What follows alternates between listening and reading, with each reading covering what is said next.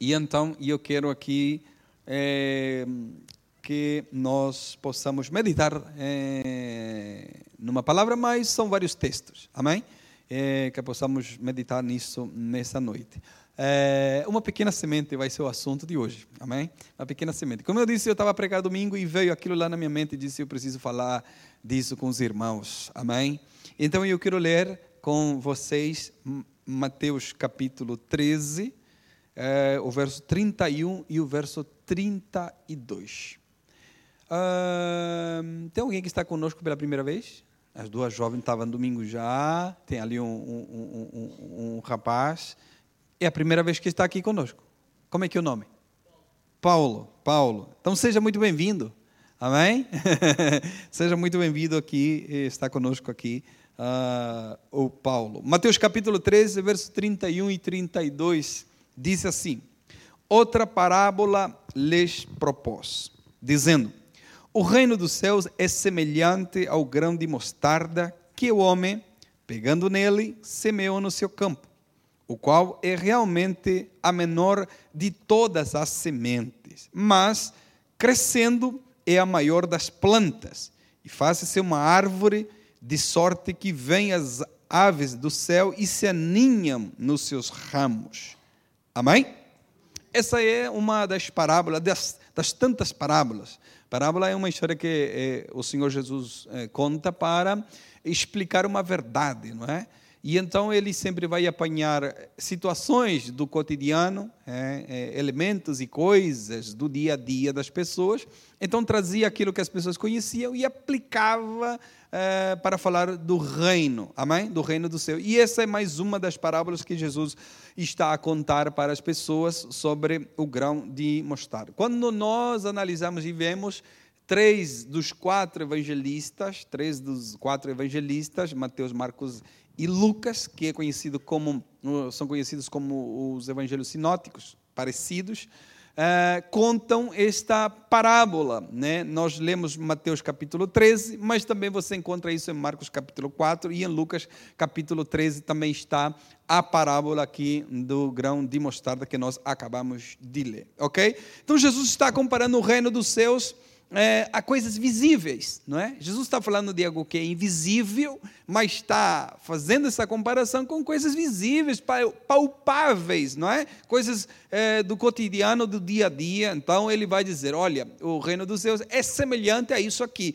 é, a semente de mostarda. Ela é a menor semente, eu não sei se você já teve a oportunidade de, de apanhar uma semente de mostarda, ela é mesmo muito, muito, muito pequena, é bem redondinha, muito pequena.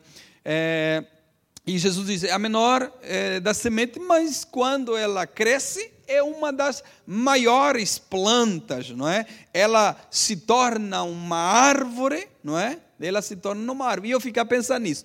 É uma pequena semente que, quando se mete na terra, quando ela cresce, é uma grande árvore. E eu ficar pensando, nem toda semente vira árvore. Não é? Não é? Nem toda semente vira árvore, ok? E eu fico a pensar nisso, nem toda semente vira árvore, mas essa aqui é uma pequena semente, mas vai virar uma árvore, uma das maiores árvores, ao ponto de uh, os animais, os, os, pássaros, vêm fazer ninho nessa árvore aqui, Uh, da, da mostarda, como disse o Senhor Jesus na sua parábola. As aves vêm fazer ninhos nos seus ramos. Uh, então, o reino dos céus é assim, né? Jesus está dizendo, o reino dos céus é comparado a isso aqui, comparado a essa sementinha pequena e logo torna-se uma grande árvore. Então o reino dos céus é assim, é pequeno, mas semeado, colocado na terra, quando cresce, é grande demais que dá para abrigar muitas coisas, nesse caso aqui, muitas aves, como disse a, a parábola, ok? Então Jesus ele vai usar novamente essa figura da mostarda né, para falar de fé. Né? Aqui Jesus está usando a semente da mostarda para falar do reino de Deus, que é comparado a essa pequena semente. E nesse texto que nós vamos ler, Jesus vai usar essa semente de mostarda para, para falar de fé. Né? É, e aí eu fiz aqui uma série de perguntas, não é? É, porque nós vamos falar sobre isso, uma pequena semente. Essa pequena semente chama-se fé, e nós vamos falar disso nessa noite com vocês. É, e Jesus vai comparar agora essa semente da mostarda à fé. E então as perguntas que eu escrevi aqui, por exemplo, é como sabemos a fé das pessoas? Não é? Como é que nós sabemos a fé das pessoas? E eu respondi aqui, por aquilo que elas falam. Né? Muitas vezes as pessoas falam, uau, que fé que ela tem, que fé que ele tem, olha o que ela está dizendo. Né? Então, nós é, é, vamos então é, saber da fé das pessoas por aquilo que elas falam. Olha o que eu fiz, eu fui de joelho daqui até não sei aonde. Uau, que fé que ela tem, não é? Então nós sabemos a fé das pessoas por aquilo que elas fazem, ok? Por aquilo que elas fazem. Então, por aquilo que elas falam, por aquilo que elas fazem, por aquilo que, que elas realizam, nós então conhecemos a fé das pessoas, não é? E daquilo que elas são capazes de fazer pela fé. Um dia eu estou voltando, nós estamos voltando da Espanha, atravessamos aqui a fronteira, paramos num, num, num estação de serviço, né? em espanhol é estação de serviço, aqui é estação de serviço. Né? Estação de serviço, eu parei ali o carro, quando eu olho assim, está uma pessoa a estender um tapete, já o sol estava ali em cima, não é? De horário, pessoa saiu do carro, parou o carro, saiu do carro, estendeu um tapete, se ajoelhou e começou ali a orar. E disse: Uau, que fé que esse homem tem! Não importa nada. Né? Deu horário, preciso orar, eu tenho que orar a qualquer lugar. Não é? Então, a fé das pessoas nós conhecemos por aquilo que elas fazem, por aquilo que, ela, que elas falam, por aquilo que eles realizam, então nós conhecemos a fé das pessoas. A outra pergunta que eu fiz é: como é que nós sabemos se essa fé é verdadeira, é genuína ou é fingida? Porque as pessoas podem falar o que elas. as pessoas podem falar o que for, né? as pessoas podem fazer o que for, mas como é que nós sabemos se essa fé é verdadeira ou é fingida? E pastor, há fé fingida? Ah, sim, senhor. Há fé fingida. Então vamos lá ver um texto, por exemplo. 2 Timóteo, capítulo de número 1, verso de número 5, Paulo escreve ao seu filho na fé Timóteo, e Paulo vai escrever as seguintes palavras. Paulo vai dizer a Timóteo, trazendo à memória a fé não fingida, quer dizer que há fé fingida, não é? A fé, trazendo à memória a fé não fingida que há em ti. Paulo falando a Timóteo, o qual habitou primeiro na tua avó, não é? Na tua avó Loide, e em tua mãe Eunice, e eu estou certo de que também habita em ti. Olha o que Paulo está dizendo. Paulo está dizendo a Timóteo: traz à memória a fé que não é fingida, aquela fé que te, teve na tua avó, aquela fé que teve na tua mãe e aquela fé que eu tenho certeza que está também na tua vida. E então nós descobrimos aqui, descobrimos não sei, mas nós aqui percebemos que a fé ela é transferida. Eu é não é? A fé é transferida de pai para filho. A fé é transferida de pai para filho de amigo para amigo, de vizinho para vizinho. Agora, depois o que a pessoa vai fazer com essa fé, ela, por quê? Porque a fé também é individual. Pastor, tenha fé por mim. Não, se vira, a fé é tua, é de você, é você que tem que acreditar, é você que tem que caminhar. Posso te orientar, posso te ajudar, mas a caminhada nesse quesito da fé é sozinho, sozinha. Amém? Então a fé é transferível, posso contagiar, explicar, transferir a minha fé, ok? Mas a fé é também individual. Amém?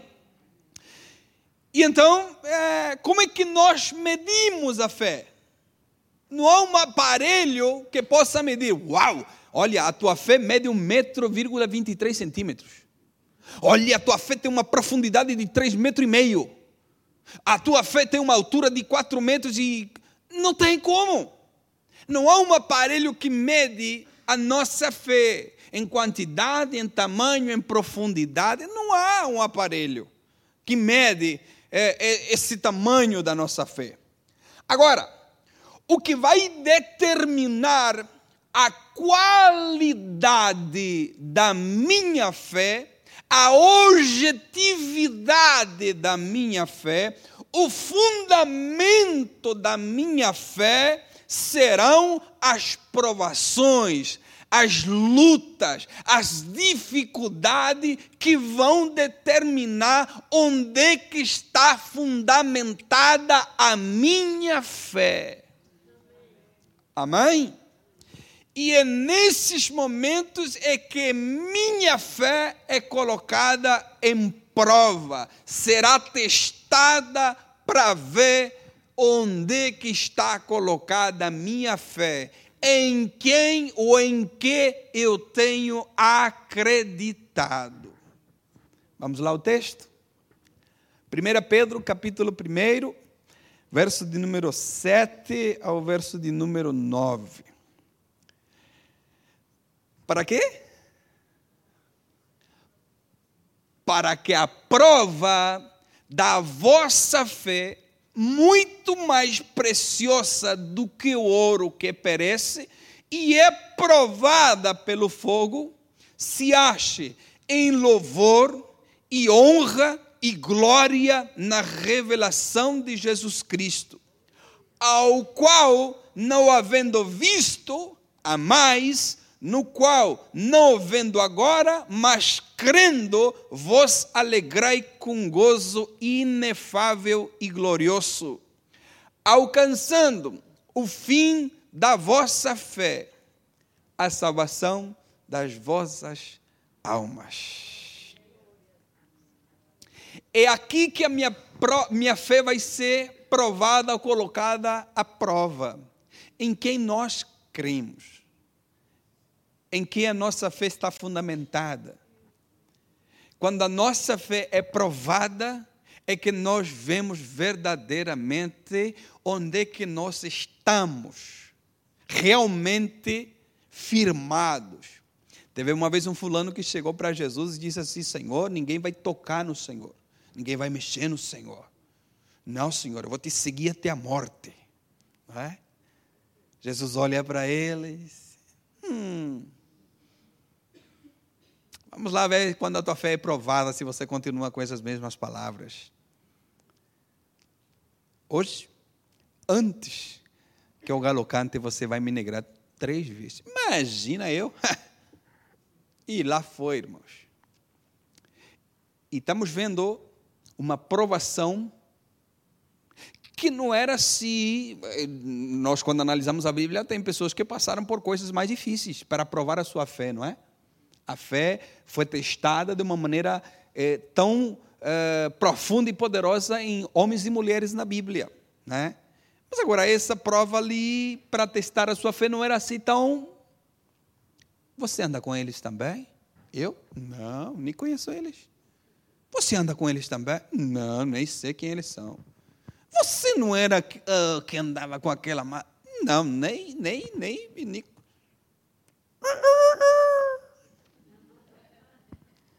o galo cantou. Não é? Então, o que me leva a pensar é que cada um de nós temos lugares e áreas onde, onde que Jesus vai nos levar para provar a nossa fé. Lugares e sítios, situações, circunstâncias onde que a nossa fé é provada. Não é? Imagina agora ah, lá no antigo, estamos no novo, vamos para o antigo. Imagine lá Sadraque, Mesaque e Abednego, três jovens, não é? Que não adoraram aquela estátua que foi levantada na Babilônia, né, na cidade dura, na Babilônia, e agora eles vão ser jogados na fornalha. E para eles pouco importa isso. É? A fornalha foi esquentada, a Bíblia diz sete vezes mais, e ele disse: não há problema nenhum. Se Deus quiser, Ele vai nos livrar do fogo. Se Ele não quiser, a gente vai adorar, vai continuar adorando na mesma. Uau, irmãos! Imagina nós, irmãos. Nós já saímos correndo aí faz tempo. Nós já não tínhamos nos prostrado, já tínhamos beijado a estátua já de pé à cabeça. Não é? Espero que não, né? Não é? Mas lá foram, olha, que prova de fé, irmãos. E eles foram, jogaram eles na fornalha. A Bíblia disse que de tão quente que estava lá dentro, não é? os soldados que estão cá fora morreram queimados. Então o fogo não era mentira, o fogo é de verdade, não é? Eles foram jogados amarrados dentro da fornalha, dentro do fogo, não é? E eles começaram então ali a perceber que o fogo não fazia dano algum e daqui a pouco, no meio da prova, no meio da luta, no meio desse fogo, aparece o quarto homem na fornalha, não é? E o nome do Senhor é glorificado. Amém. Pedro disse que quando a nossa fé é provada, é colocada como ouro no fogo para ser refinada, isso então se traduz em louvores, em honra, em glória. É? Então, as situações difíceis que nós passamos, além de testar a nossa fé e ver em quem nós acreditamos de verdade e em quem a nossa fé está fundamentada, isso vem para que as pessoas possam glorificar a Deus por causa disso. Você possa glorificar a Deus por causa disso. Olha, estou passando um momento terrível na minha vida, mas eu confio no Senhor. A minha fé está fundamentada nele e eu sei que ele é por nós. E se ele é por nós, quem será contra nós? Amém? É nesses momentos que a nossa fé vem para é, nos colocar é, em prova para ver onde é que está a nossa fé. Amém? Então vamos lá o texto. Mateus capítulo 17, verso de número 20. Vou correr aqui mais rápido. Mateus capítulo 17, verso 20 diz: E Jesus lhe disse: Por causa de vossa incredulidade, porque em verdade vos digo que se tiveres fé como o grão de mostarda, direis a este monte: passa daqui para colar e há de passar, e nada vos será impossível. Uau! É bênção. trouxeram Jesus um menino, o contexto do texto, trouxeram lá um menino, o menino, eh, os discípulos oraram por ele, não conseguiram é, fazer com que ele se libertasse daquilo. E então trouxeram ele para Jesus, Jesus ora por ele, ele é liberto, e então Jesus vai direcionar essas palavras para os discípulos. E então vai dizer assim: os discípulos perguntaram para Jesus, por que, que nós não conseguimos libertá-lo? Por que, que nós não conseguimos ajudá-lo? E Jesus então vai dizer assim: por causa da vossa incredulidade. Porque em verdade vos digo que se tiveres a fé como um grão de mostarda, não é? é direis a este monte, passa daqui para colar e há de passar, e nada vos será impossível. Irmãos, uma nota, uma nota de rodapé, uma nota. E eu quero ficar com essa tradução aqui. Nós temos pelo menos duas traduções, duas traduções que vão dizer dizer o seguinte, vão dizer que é, se vocês tiverem fé como o tamanho de uma mostarda, não é? Pelo menos duas traduções, NVI e NTLH, está escrito lá tamanho. Mas eu quero ficar com essa tradução é, que eu acho que é mais acertativa, não é? Que disse que é, por causa da vossa incredulidade, porque em verdade, em verdade vos digo que se tiveres fé como um grão de mostarda e não como o tamanho do grão de mostarda. Ok? E vou passar a explicar porquê e eu quero ficar com essa tradução. Amém, irmãos? Ah, e entender que quando nós falamos de fé, não trata-se de tamanho. Quando nós falamos de fé, trata-se de qualidade. Amém? Porque, como eu disse anteriormente, como é que nós medimos o tamanho? Como é que nós medimos o tamanho da tua fé? Como é que, que nós medimos? Olha, o tamanho da tua fé é mesmo. Agora, eu posso dizer a qualidade da tua fé. Por causa das provas e as lutas que você passa semana tras semana, e eu te vejo aqui semana tras semana, eu posso dizer: a tua fé tem muita qualidade e está fundamentada verdadeiramente em Cristo. Amém? E então a pergunta que não quer calar é a seguinte: o que precisamos para alcançar essa fé como um grão de mostarda. O que, que precisamos fazer para alcançar o tamanho como um grão de mostarda? Lembra como é um grão de mostarda? Pequena, mas quando é semeada, ela cresce e se torna uma árvore gigantesca. Como é que nós fazemos para que a nossa fé, então, se traduza para isso aqui que Jesus está explicando, não é? E, e Jesus disse para ele: Olha, se vocês tiverem fé como o grão de mostarda, nada será impossível para vocês, não é?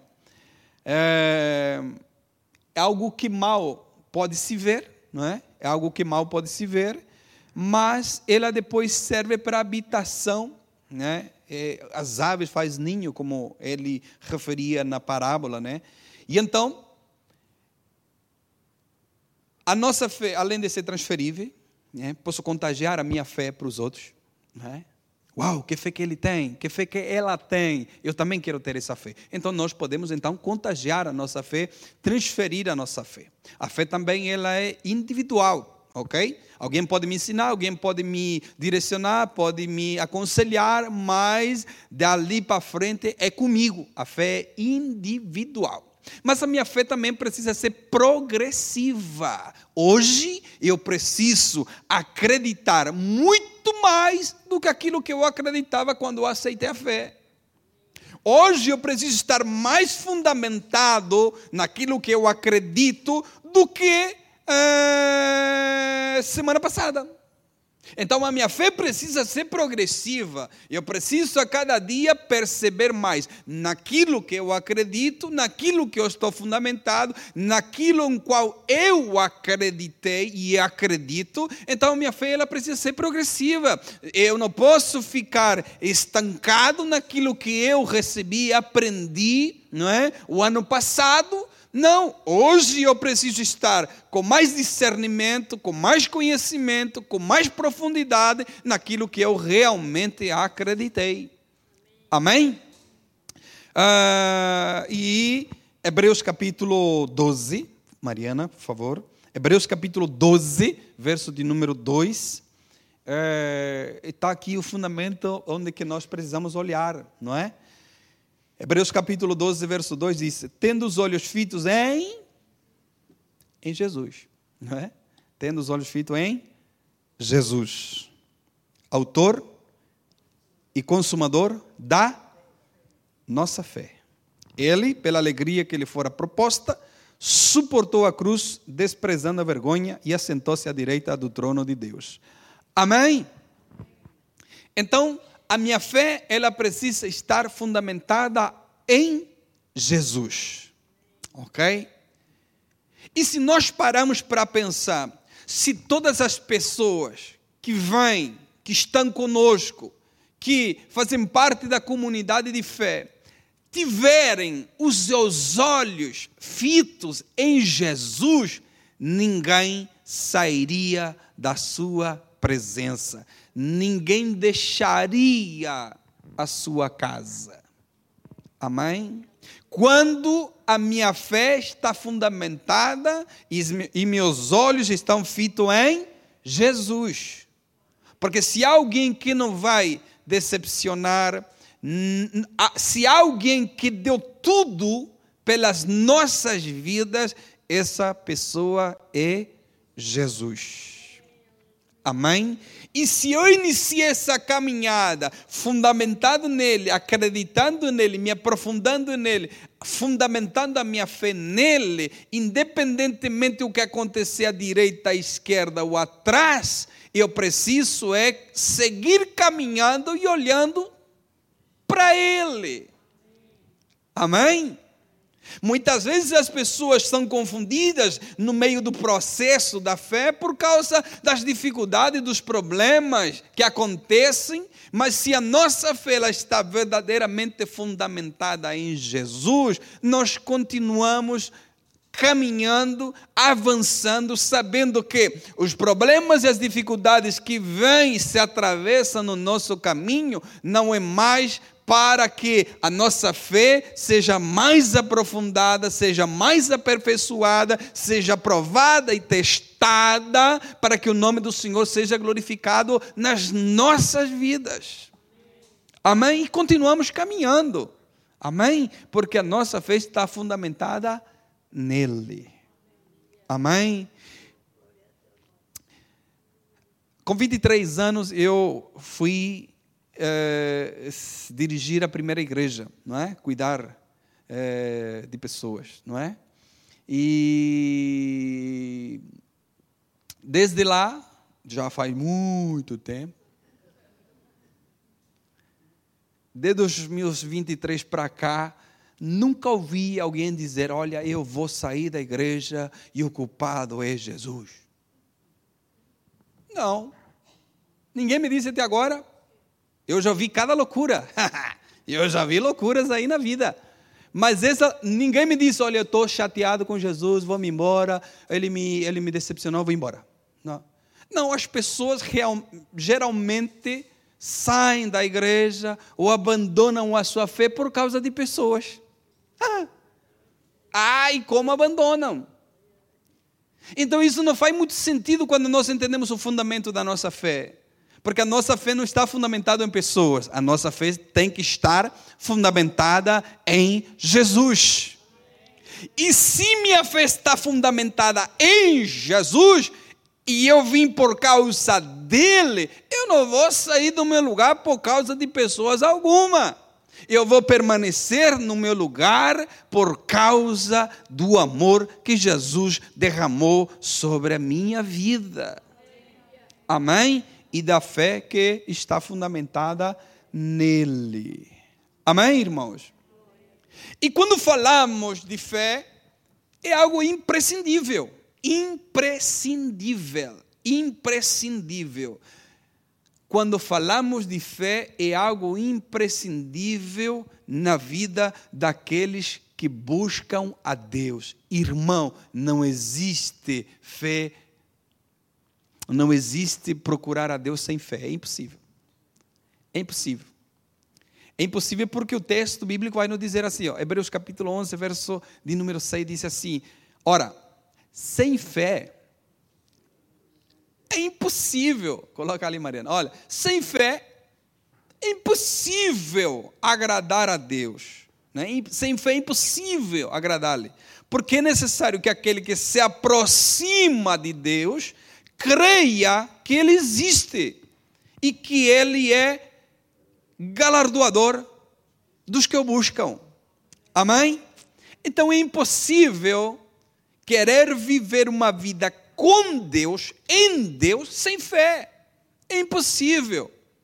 É impossível. Se eu quero, primeiramente, agradar a Deus, eu preciso ter fé. Amém? Eu preciso ter fé, porque sem fé é impossível agradar a Deus. Amém? Então, esse quesito de eu é, procurar a Deus ou querer alguma coisa com Deus sem fé é impossível. E o extraordinário da fé, que a fé não foi limitada a pessoas é, cultas, a pessoas preparadas. A fé é algo disponível para todos aqueles que desejam viver isso em Deus. Amém? E então, eu vou concluindo, e eu vou simplificar para vocês Hebreus capítulo 11, porque pode ser que seja muito difícil ter para alguém a compreensão. E então eu simplifiquei aqui alguns versículos de Hebreus 11, tradução, nova tradução Nicolas Gonzalez. Hebreus capítulo 11, nós vamos ver aí a galeria da fé. Você vai ter uma galeria de homens e mulheres que entraram ali. Mas entraram ali por causa da fé, por causa de mais nada, não é? Por causa da fé, eles ingressaram ali, os seus nomes estão ali, é, é, estão ali impressos, não é? É? Já correm e correm anos e anos, estão lá, ninguém retira os nomes deles lá. Mas eles entraram nessa galeria por causa da sua fé. E olha a loucura que eles fizeram. É? Olha a loucura que eles fizeram e eles entraram ali por causa dessas coisas loucas que eles faziam. Ou fizeram, não é? Por causa do negócio chamado fé. É? Então, pela fé, pela fé, um homem construiu algo que jamais alguém tinha construído antes. Está lá. Por causa da fé, alguém construiu algo que jamais antes foi construído. E esse maluco chama-se Noé. Ele estava construindo algo que jamais antes alguém havia construído. Sabe por quê? Sabe por causa do que ele está construindo isso? Por causa da fé. Então a fé te leva a construir algo que antes jamais foi construído. Mesmo que as pessoas diziam para ela, oh, isso aí não vai, na linguagem não é, é, moderna, isso aí não vai rolar. Isso aí não vai acontecer. E eles continuam construindo algo que antes jamais tinha sido construído por causa da fé. Amém? E a fé é algo extraordinário, irmãos. Não é? Espero que Deus derrame sementes e sementes na tua vida de fé hoje. Amém? Eu vou corrigir aqui. Que Deus derrame uma sementinha de mostarda na tua vida já está ótimo. Amém? Então, pela fé, um homem construiu algo jamais construído. Pela fé, um homem viajou para um lugar que ele não sabia onde era. Não é? Isso é fé. Então Deus diz: olha, levanta, vai, sai, vai para um lugar que eu vou te mostrar. Ok, para onde? Não, eu vou te mostrar. Mas o que faz sair um homem de um lugar e ir para um lugar desconhecido é a fé. Então, pela fé, um, alguém concebeu fora do tempo. Pela fé, alguém ofereceu seu próprio filho. Pela fé, abençoaram. Pela fé, ossos viajaram de um lugar para outro. Pela fé, o homem foi criado dentro do palácio. Pela fé, peregrinou e viu o invisível. Pela fé, uma meretriz se arrepende. Pela fé, covardes são valentes, pequenos são grandes, por causa da fé. Hebreus capítulo 11, verso 33. Estou terminando já. Os quais, pela fé, venceram reinos, praticaram a justiça, alcançaram promessas, fecharam a boca dos leões, apagaram a força do fogo, escaparam do fio de espada, da fraqueza tiraram forças, na batalha se esforçaram, puseram em fuga os exércitos dos, dos estranhos. Tudo isso por causa da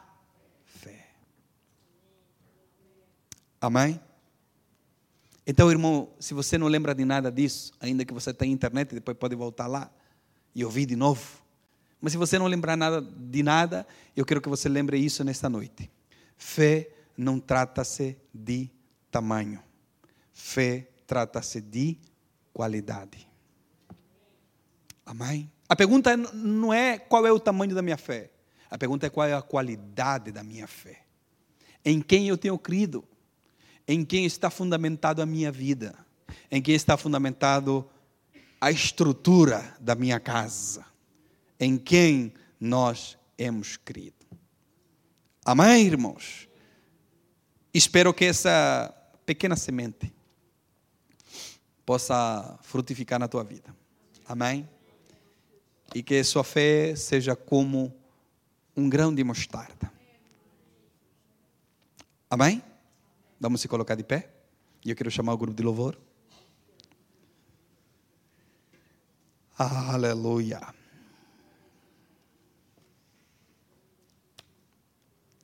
Precisamos homens e mulheres de fé. Amém? Homens e mulheres de fé que acreditem. Eu disse alguns domingos atrás que por mais absurdo que isso seja, que por mais que a nossa razão não explique, que possamos sempre acreditar. Se Deus falou, Ele vai fazer. Amém? Que a nossa fé seja como um grão de mostarda. Que talvez ela possa nem se ver, nem se notar. Mas no momento certo, na hora certa, que a nossa fé possa frutificar, possa ser demonstrada, estando sempre firmes na presença do Senhor Jesus. Amém? Como disse o autor aos Hebreus, autor e consumador da nossa fé. Amém. Nós vamos orar. Quero convidar os diácono diaconisa. Vamos orar, vamos ofertar voluntariamente. Vamos orar, agradecer a Deus e vamos louvar o nome do Senhor com mais um louvor. E que nós possamos pedir ao Senhor essa fé, essa fé genuína, essa fé como de um grão de mostarda na nossa vida. Essa fé que me leva à compreensão de que nada nos será impossível. O nada nos será impossível vem com essa condição. Porque muitas vezes nós queremos tudo e mais alguma coisa. Mas para nós queremos tudo e mais alguma coisa, nós precisamos desse grão de mostarda na nossa vida. Porque se tudo será possível, vem condicionado com um grão de mostarda. Então nós precisamos de pedir esse grão de mostarda na nossa vida. Que a nossa fé seja como esse grão de mostarda. Amém? Querido Deus eterno Pai, obrigado. Obrigado pela tua palavra, Senhor. Pai, que no momento que a nossa fé seja provada, testada, que o Senhor possa nos segurar nas tuas mãos, Senhor. Que a nossa vida fique inabalável. Que quando os ventos vêm, que quando as águas descem, Pai, a nossa estrutura possa ficar firme, Senhor, sobre ti, que é a nossa rocha. Pai, que a nossa fé possa ser, Senhor, aprofundada cada dia mais em Ti. Que a nossa fé seja fundamentada no Filho do Deus eterno. Pai, que a nossa fé seja fundamentada em Ti e em mais ninguém.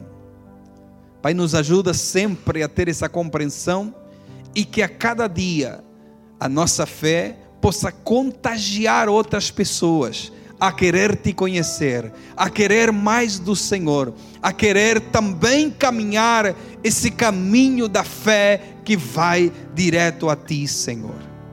Pai, a fé nossa, ela te agrada. A fé nossa, Senhor, ela agrada o teu coração.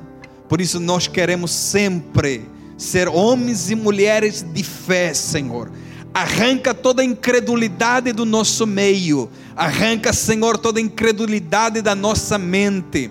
Arranca toda incredulidade do nosso coração. E que nós possamos, Senhor, confirmar sempre na tua palavra. Que possamos sempre confiar, Senhor, naquilo que a tua palavra disse, Pai. E que possamos, Senhor, sempre estar em ti, Pai. Abençoa, Senhor, todos aqueles que irão estender as suas mãos, Senhor, para abençoar a tua casa a tua obra.